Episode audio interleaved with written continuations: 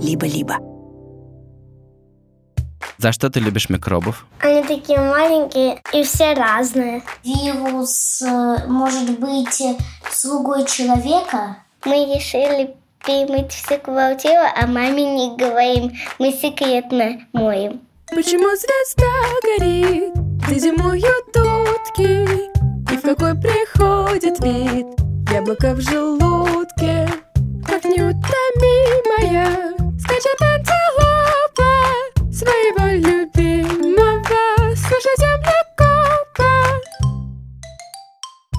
Всем привет! Вы слушаете научный подкаст «Полтора землекопа».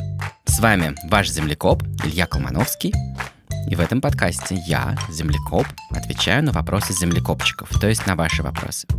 Если вы еще не поставили нам оценку и не оставили отзыв в соцсетях, то, пожалуйста, сделайте это. Это поможет всем землекопчикам мира узнать о нашем подкасте. И это крайне важно.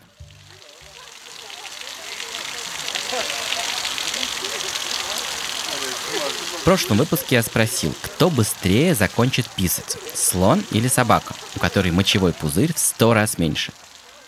Наверняка кто-то сразу подумал, что слон будет писать дольше. Но давайте подумаем еще раз. Если слон будет писать в те самые сто раз дольше, чем собака, это занятие просто полностью займет его день. Он не будет успевать есть, а если это маленький слон, на него за это время нападут хищники. Раз слон должен быстро освобождать свой гораздо-гораздо более большой мочевой пузырь, значит ему нужно делать это через более широкую трубочку. И это так и происходит. На самом деле слон выливает мочу из мочевого пузыря такой широкой струей, как если бы одновременно работали 60 душевых леек. И самое интересное, и у слона, и у собаки, и вообще у любого млекопитающего весом больше 1 килограмма это занимает совершенно одинаковое время, примерно 20 секунд. Этот закон всемирного писания вывели американские ученые, которые часто меняли памперсы своим детям. Им пришло в голову исследовать множество разных животных, а по пути они наснимали много чудесных видео. Я выложу их в наш канал, обязательно посмотрите. И, кстати, попробуйте с утра взять секундомер и померить, работает ли этот закон всемирного опорожнения мочевого пузыря на вас. А мы с моими землекопчиками продолжаем исследовать этот мир. И сегодня мы поговорим про очень маленькие вещи, про микробов. Обычно, когда говорят микробы, имеют в виду бактерии, но вообще микробы — это микроорганизмы, это разные микроскопические существа, то есть такие, которые видно только с помощью микроскопа. Давайте послушаем первый вопрос. Здравствуйте, меня зовут Ксюша, мне пять лет. Я живу в Москве. У меня такой вопрос. Откуда берутся микробы? Откуда берутся микробы? Откуда они берутся где? У нас на руках? Или вообще, откуда микробы берутся в этом мире? Я не знаю в точности, о чем хотела спросить Ксюша, но я попробую ответить на оба этих вопроса. Привет, привет, привет, привет. Привет. Как твои дела? Хорошо. Как я рад. Мне сначала было пять лет, но мне теперь шесть. Вау, ты знаешь, это видно, ты очень подросла, потому что ты очень долго ждала ответа на свой вопрос. Я очень рад, что мы наконец созвонились. Да. Как появляются микробы? Точно. Я стал думать, а, интересно, как тебе пришел в голову этот вопрос? Просто вот я смотрела в фиксиках, там Дим Димыч не мыл руки с мылом, а потом он, они с Ноликом помыли вообще всю комнату Дим Димыча. И дальше ты стала думать. Про что ты стала думать дальше? Вообще-то он мне просто так пришел. Ага, ага. Скажи, а что ты вообще думаешь про микробов? Ты их любишь? Нет, но некоторые полезны. Ага, есть полезные у нас в кишечнике, но в основном мы с ними не очень дружим, да? Да. У тебя сейчас много микробов на руках? Нет, я их только что смыла. Ага, самый простой способ от них избавиться – это долго держать руки под краном, под проточной водой. Если вода течет, то если ты долго будешь их смывать, Да. знаешь, сколько времени? Нужно мыть руки так долго, сколько тебе нужно, чтобы три раза медленно спеть Happy Birthday to You. Ты знаешь такую песню? Да, Давай споем вместе. давай. Happy birthday to To you. you. Happy birthday to you. Happy birthday. birthday, дорогая Ксюша. Happy birthday to you. Ура! Ксюше 6 лет, а нам надо спеть еще два раза. Это будет очень долго, но если бы мы три раза спели Happy Birthday to You и все это время держали бы руки под проточной водой, у нас на руках не осталось бы почти ни одного микроба. Наши руки были бы почти стерильными, почти как у хирурга. А может пять вас? Тогда точно будут стерильными. И вот дальше вопрос. Руки совершенно чистые, совершенно стерильные, но уже к вечеру это будет не так. Откуда могут появиться новые микробы на руках? От всяких предметов. Самое простое это от других людей. У людей на коже очень много микробов. Если ты пожмешь кому-то руку, или ты возьмешься за ручку двери, за которую кто-то только что взялся, или, может быть, за пульт от телевизора, там будут разные микробы от других людей. И у нас, кстати, слово секретный план. Мы решили перемыть всю квартиру, а маме не говорим. Мы секретно моем. Гениально, это прекрасный сюрприз. Мы пока что успели чуть-чуть помыть. Окна там помыли, я ванну, раковину там. Ну ты даешь. Ты совершенно взрослый человек, я смотрю. Да. Какие самые грязные места в квартире?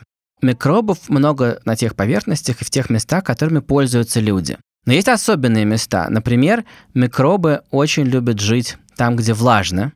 Например, где-нибудь вот в раковине есть такой фильтр, там очень много микробов, потому что там влажно, и туда мы выкидываем еду. Есть особенные места, например, фен. Внутри фена любят очень жить микробы. Почему? Потому что там тепло, и им там хорошо, и он прикасается к твоим волосам, в этот момент он забирает оттуда микробов. Всякие тряпочки, губки, щетки, в них живет много микробов. Но знаешь что, я хочу сейчас закончить это перечисление и обсудить с тобой еще одну вещь. Хорошо, на коже у людей много микробов. А откуда они там берутся? Я могу сказать от других людей, но ты спросишь, откуда у тех людей взялись микробы. И тут есть другая очень важная тема. Вот какая. Микробы сами собой не рождаются из грязи. А как они вообще появляются? Вот, вот это прекрасный вопрос. Микробы появляются от других микробов. Микробы не могут взяться больше ниоткуда. Микробы появляются потому, что вот есть уже какие-то микробы. Их что ли рожают? Да, совершенно верно. Микробы рожают других микробов. Но делают они это очень необычно. Не надо себе представлять такого беременного микроба, у которого большой живот, и который говорит другому микробу, ура, у нас будут малыши, мы всех заразим. Да, это не так. Микробы размножаются другим способом. А, Микробы — это одноклеточные организмы, они состоят из одной клетки. И эти клетки умеют просто делиться пополам. Если она поделится пополам, потом получившиеся две маленькие клеточки подрастут, получится два микроба. И они могут делать это очень быстро, примерно раз в 20 минут. О, И это значит, что через 20 минут будет уже 2 микроба, через 40 минут будет 4 микроба, через час 8, через 2 часа 16. К концу дня у тебя будет много тысяч микробов. И в этом их сила. Они маленькие, они очень просто устроены, они могут очень быстро размножаться, если для них есть еда, если для них хорошие условия. Поэтому ты можешь помыть руки и просто подождать немножко, и они просто сами собой станут грязными. Понимаешь? да. Окей. Подумай еще. А я желаю вам успешно проделать вот этот сюрприз. Мама будет просто потрясена. Она не узнает, потому что этот выпуск выйдет не очень скоро. Так что ваш сюрприз в безопасности. Да. Удачи вам с этим. Пока-пока. Пока. Итак, микробы появляются только из других микробов. И это первое, что о них нужно знать. Но дальше мы можем взять микроскоп посильнее и попробовать понаблюдать жизнь микробов, что у них там вообще происходит. Здравствуйте, меня зовут Тимур, мне 6 лет. Я живу в Москве. У меня такой вопрос. Живут ли на микробах микробы? И снова замечательный вопрос. Я, честно говоря, никогда не слышал, чтобы вот такой вопрос приходил кому-то еще в голову. Ну что ж, пойдем разбираться. Привет. Привет. Почему вообще ты стал думать про микробов? Расскажи мне, э, какие у тебя с ними отношения? Ты с ними дружишь? Ты очень их любишь? Ты. Да, люблю. Да? За что ты любишь микробов? Они такие маленькие и, и все разные. Бывают вредные и полезные. Ага. Ты прав, что бывают и опасные микробы. Что может случиться, если мы с ними встретимся? Ну, заболеть. Все так. Хорошо. Ты спросил очень интересную вещь. Ты можешь вспомнить свой вопрос сам? Помнишь? Живут ли на микробах микробы? Как тебе пришло это в голову? Ну, ведь бывают полезные микробы. И интересно, на полезных могут жить вредные или на полезных живут полезные? Очень здорово, это прекрасный вопрос. Если вот думать про вот эту ситуацию, что будет, если встретятся полезные микробы с вредными? Они будут сражаться. Угу. Они могут атаковать друг друга, они могут выделять специальные яды, чтобы друг друга уничтожить. Или они могут очень быстро съесть всю еду, так, чтобы не досталось другим микробам. И так они могут их победить. И это может произойти, если ты будешь плохо мыть руки, то в животе окажутся вредные микробы, и там может начаться настоящее сражение. Ты можешь это почувствовать, живот начнет урчать, он может начать болеть. У тебя такое бывало? Бывало, что болел, Окей. но не урчал. Мгм. И вот это не отвечает на твой вопрос, потому что ты спросил, может ли в полезном микробе поселиться вредный. Ну, нет, потому что они похожего размера. Они примерно одного и того же размера. А в животе микробы. И в животе они одного и того же размера, они одинаковые, и один не может залезть и жить в другом. Вот в нас может залезть вредный микроб и жить в нас, потому что мы большие, а он маленький. Но такой вот маленький микроб, который может вызвать у нас, например, понос или, например, больное горло, в такого маленького микроба не поместится другой микроб, и он не может в нем жить. Угу. И это как бы первый ответ на твой вопрос. Но я, собственно, почему тебе позвонил? Я хотел с тобой обсудить вот какую тему. Зато существуют на планете такие частицы, которые в миллионы раз меньше, чем те микробы, от которых может болеть горло или от которых может болеть живот. Атом. Нет, атомы в триллионы раз меньше или еще больше. Нет, я говорю про вирусы. Вирусы гораздо меньше, чем обычные микробы. Они не живые. Они не умеют двигаться, они не умеют есть, они не умеют размножаться. Это такие просто частицы. И они могут уничтожать бактерий. А микробы могут нападать на вирусы, когда ты еще не заражен. А, нет, они не могут их съесть, они не могут ими питаться. Ну, навредить им просто как-нибудь. М-м. С вирусом очень сложно справиться. Его нельзя убить, потому что он не живой. Нельзя убить то, что не живое. Но ты можешь от него защититься. И, например, ты, Тимур, защищен от много чего. Тебе делали прививки когда-нибудь? Да. Вот твое тело, у него есть такая суперспособность. Оно может защищаться от некоторых вирусов. И некоторые вирусы, даже если будут проникать в твое тело, ничего не могут там сделать. Твоя полиция, которая есть у тебя в теле, научилась защищаться. Защищаться. А как она защищается от вирусов? Прекрасный вопрос. Эм, несколько способов. Но представь себе, что у каждого вируса было бы лицо определенной формы. Это не так, но просто представь себе, как будто бы. Угу. У всех этих полицейских есть как бы такая маска, которая сделана точно по форме этого вируса. И когда они его увидят, они нашлепают ему эту маску на лицо, и он не сможет больше кусаться. Примерно так работает иммунитет. И в природе есть уже очень много вирусов. Вот пока мы с тобой разговаривали, на столе перед тобой из воздуха упало, может быть, около миллиона вирусов. Например, мы целый день гуляли, из-за чего мы не болеем, ведь в воздухе столько вирусов. Во-первых, большая часть из них безвредны, безопасны, безобидны и просто не имеют к нам никакого отношения. Они не умеют нас заражать. Они просто живут на этой планете. Мгм. Но более того, вокруг очень много вирусов, которые могли бы тебя заразить. И с тобой ничего не происходит, потому что у тебя сильный иммунитет. Твой иммунитет тебя защищает.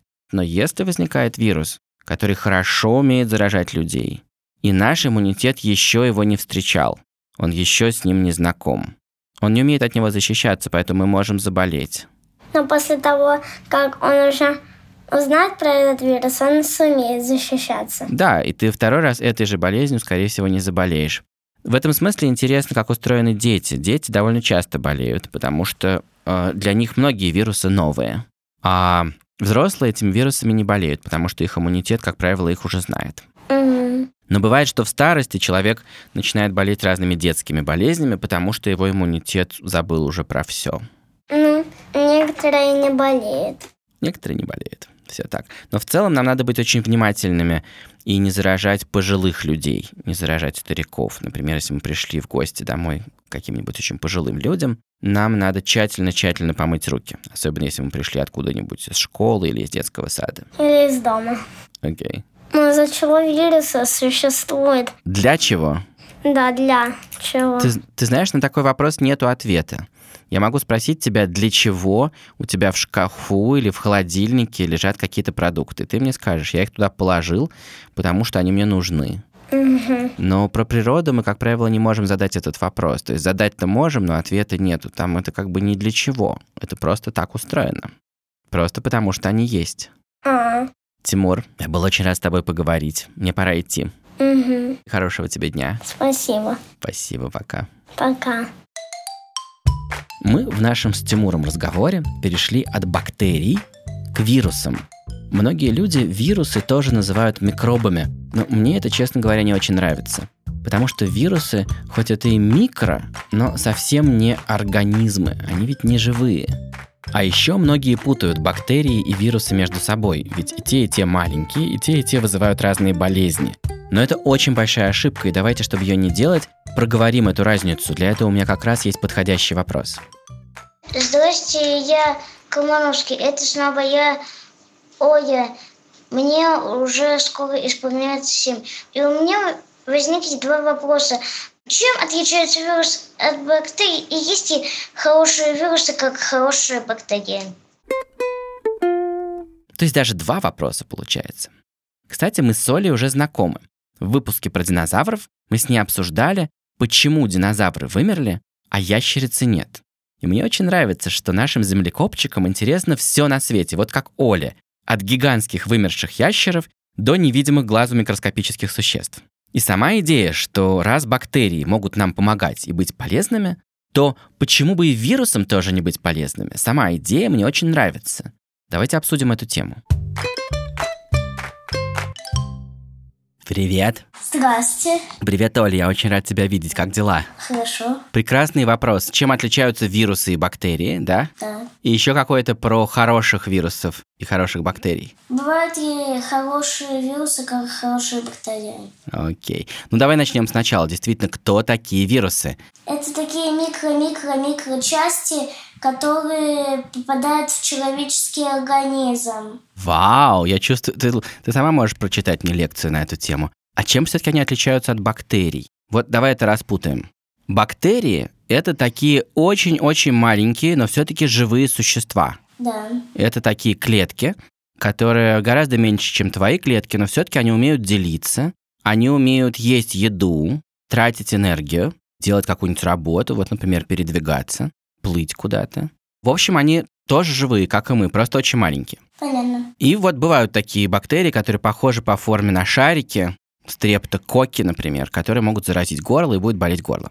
А вирусы устроены совершенно по-другому. Во-первых, они в миллионы раз меньше, чем бактерии. В миллионы раз.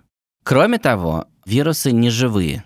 Они не умеют есть, они не умеют двигаться, они не умеют тратить энергию. Но я знаю то, что вирусы умеют размножаться. И это тоже нет.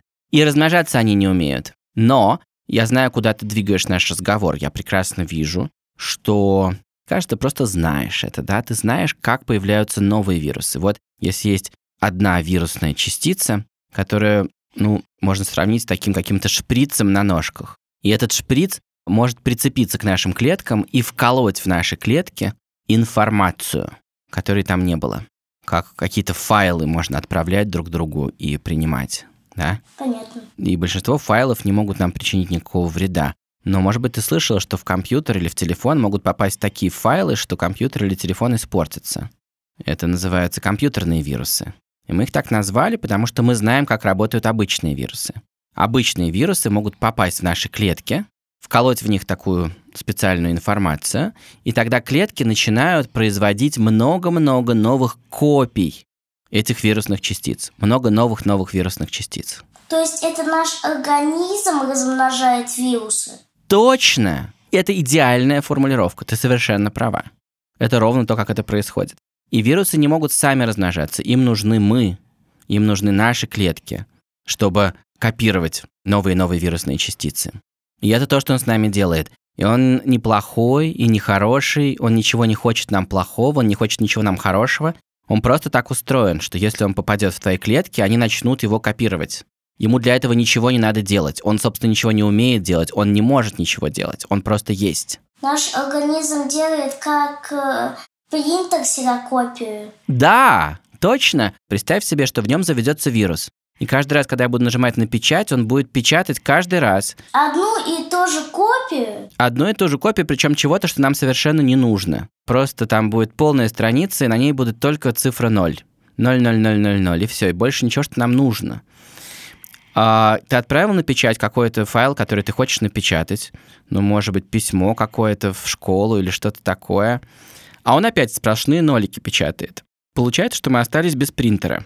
И вот, например, наши легкие должны дышать. Но если в них поселится коронавирус, то вместо того, чтобы дышать, они будут только заняты тем, что делать новые копии коронавируса. Понятно. И это неприятная ситуация. Мне очень нравится, как ты думаешь. Э, Мы с тобой думаем одновременно одним и тем же способом. Да, Но тут возникает еще одна история. Ты спросила, бывают ли полезные вирусы. да. И вот тут есть что обсудить, Оль. Во-первых, на планете просто гигантское количество вирусов, их гораздо больше, чем всего остального, что есть на этой планете, просто они маленькие, поэтому мы их не видим. Они часто заражают бактерий. Это для них основная мишень. И бактерии вынуждены делать новые и новые вирусные частицы. И, например, Оль, если сейчас я нажму на кнопочку, и в мире погибнут все вирусы одновременно, знаешь, что произойдет? Не будет бактерий? Ты соверш... А как ты это поняла? Произойдет следующая вещь. Бактерии размножатся. Их станет очень много, потому что вирусы больше не будут в них проникать. И они очень быстро съедят свою еду. И действительно вымрут. Но за это время они захватят из атмосферы весь углекислый газ, и в воздухе не будет углекислого газа. То есть э, в нашей плане- планете не будет атмосферы? Если я уничтожу вирусов, отменяем это, да, я не буду нажимать на эту кнопочку, тем более, что у меня нет такой кнопочки. Это был мысленный эксперимент, да. Я так и знаю. Одним словом, вирусы нужны на этой планете, потому что они контролируют бактерий. Они не дают бактериям слишком быстро размножаться. Понятно. И люди в какой-то момент это подсмотрели. Они назвали таких вирусов бактериофаги. Вирусы, которые уничтожают бактерий. И у нас возникла мечта, у нас возникла идея. Что если мы научимся сами создавать такие вирусы, которые будут уничтожать бактерий? И тогда это будет лекарство для того, чтобы вылечиваться от разных бактериальных инфекций. Может быть, мы сможем в аптеке покупать бактериофагов. Такой у нас есть мечта, такая, такой у нас есть план. Но такого не может быть фактически. Ты знаешь, вот я сейчас нахожусь в Грузии, и здесь есть такой институт, названный в память об ученом, который почти сто лет назад начал это делать. Его звали Элиава. Вот в последние годы у них есть прямо очень хорошие результаты. И я прочитал, что в мире есть несколько примеров, когда специально для людей создавали такие вирусы, и они вылечивали тяжелые-тяжелые инфекции. Понятно. А, Так что, может быть, у нас будут такие вирусы, которые мы сможем прямо лечить разные болезни.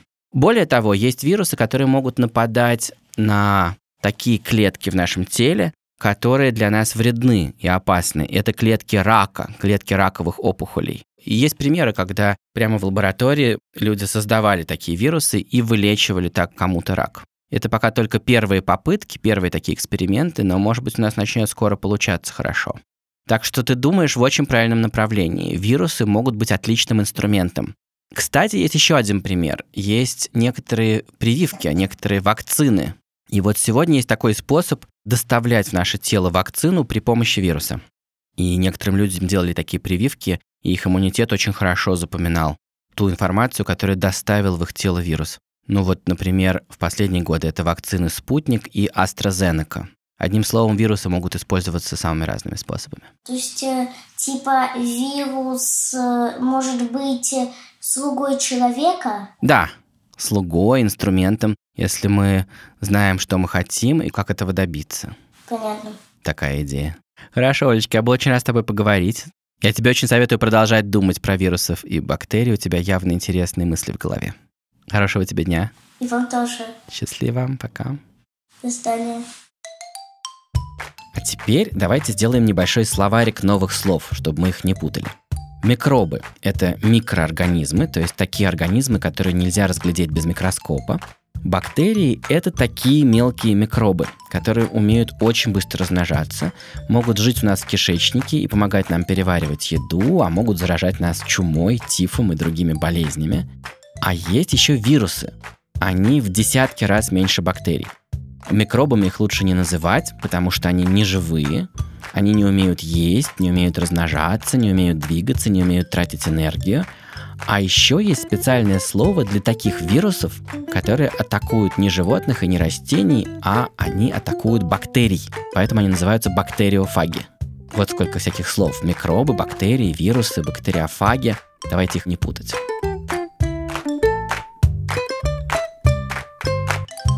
А теперь подошло время для нашей постоянной рубрики, которая называется «Тайные звуки».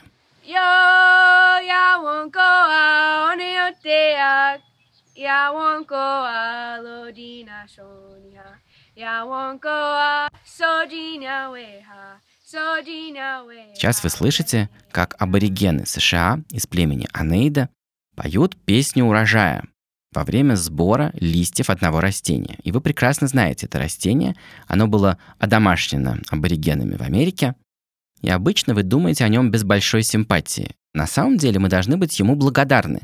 Потому что именно благодаря этому растению когда-то, 150 лет назад, ученые открыли вирусы. Подумайте, что это может быть за растение, а отгадка будет в следующем выпуске.